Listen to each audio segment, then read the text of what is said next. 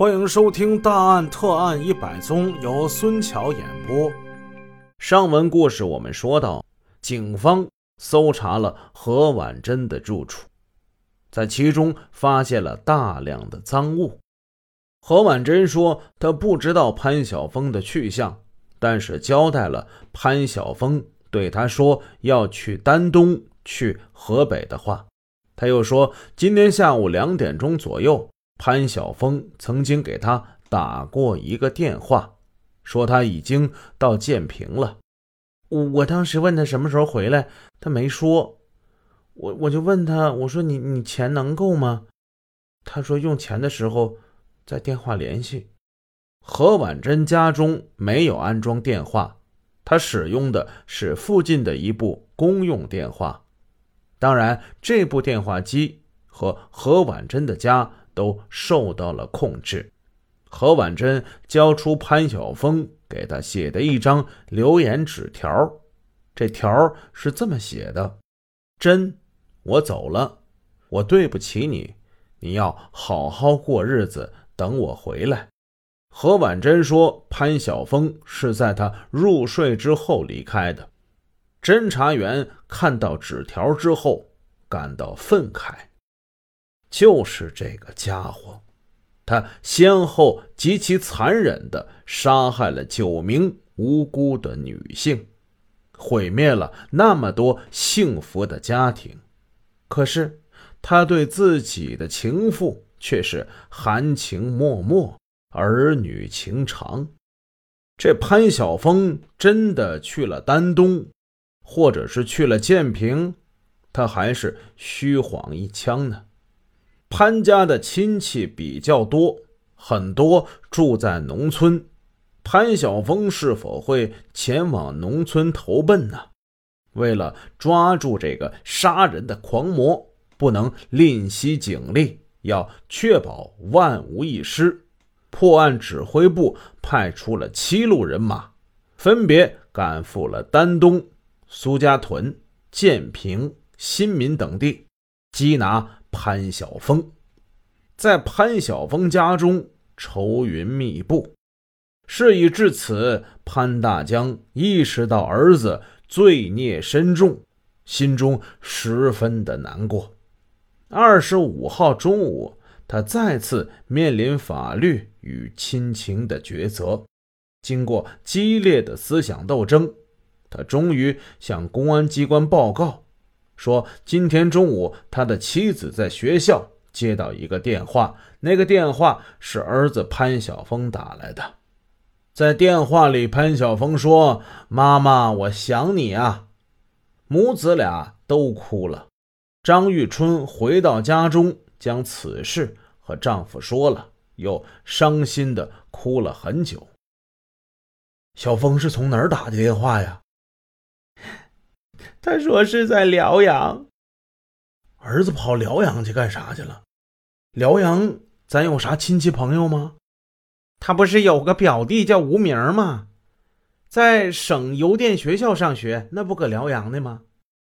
专案组分析潘大江的报告情况是可信的，于是专案组兵发辽阳，侦查员在辽宁省邮电学校宿舍之内。找到了吴明，吴明说他是二十五号十一点四十分左右在学校的门口见到潘晓峰的，说来看看他。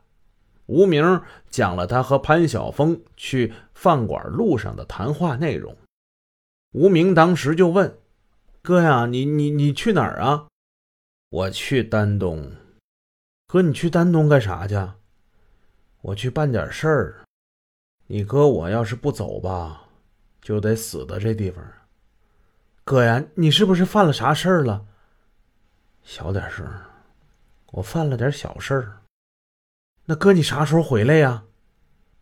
你哪年毕业呀？我毕业还得三年呢，哥。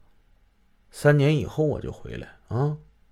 到那时候吧，到那个时候我的事儿也就撤销了。吴明讲完了当时的经历之后，又跟专案组的人员说：“吃完饭，他去火车站了，说要坐一点多的火车去丹东。”我当时是要送他的，他也不让我去，就自己雇了个三轮车，往车站方向就走了。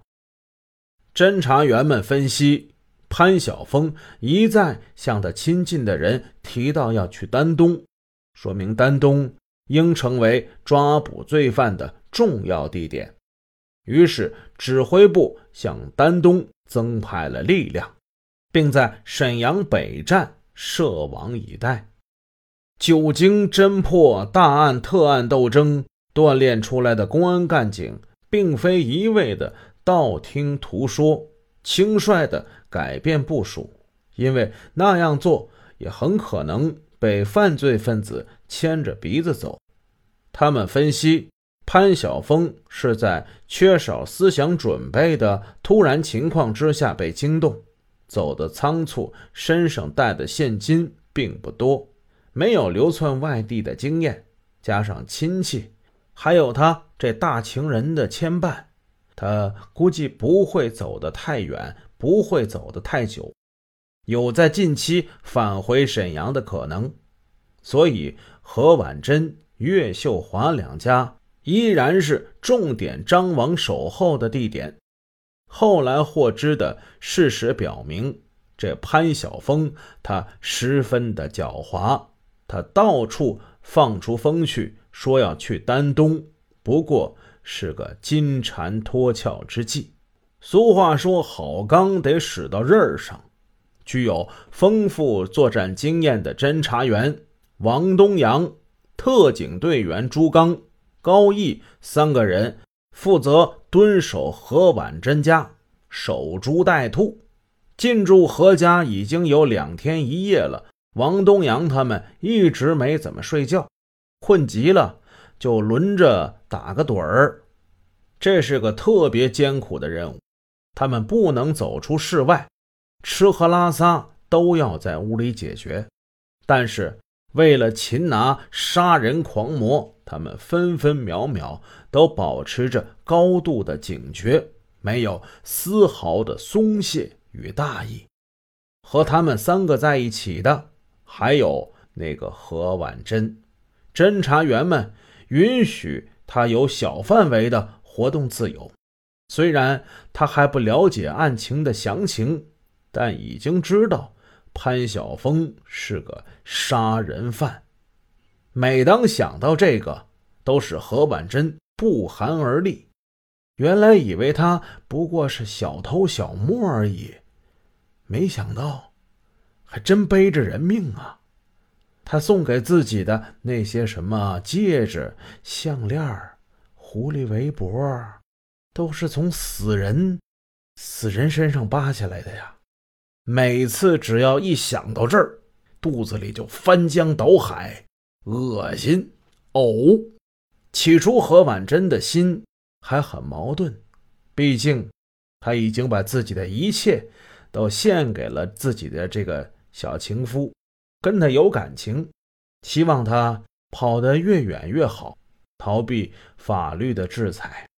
可是后来，公安干警反复给他做这思想工作，使他知道公安机关要抓的。这个人是个要犯，这个人对社会的危害是极大的。